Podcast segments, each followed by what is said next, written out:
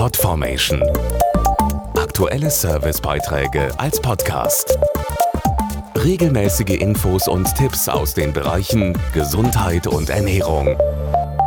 Auf eines kann man sich mit Sicherheit verlassen, sobald die kältere Jahreszeit beginnt.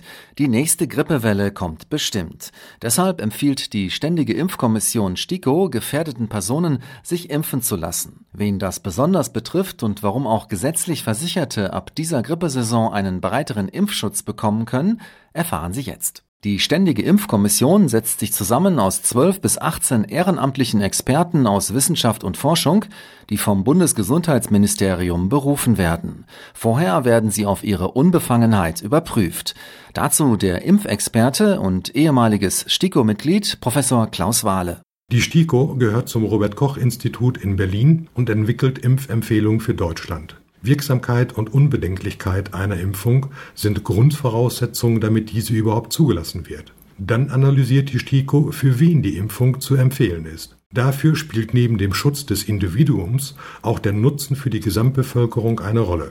Insgesamt dienen die STIKO-Empfehlungen als Grundlage für den Impfkalender, an dem sich die Ärzte orientieren. Und die von der STIKO empfohlenen Impfungen werden im Allgemeinen von den Krankenkassen auch übernommen. Im August hat die STIKO ihre Empfehlungen überarbeitet. Auch wenn sich dieses Mal nur geringfügige Änderungen ergeben haben, sollte man regelmäßig zum Arzt gehen, um seinen Impfschutz überprüfen zu lassen.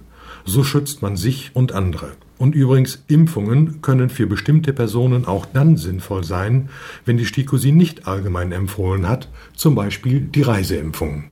Mehr Infos und alle Impfempfehlungen auf www.stiko.de.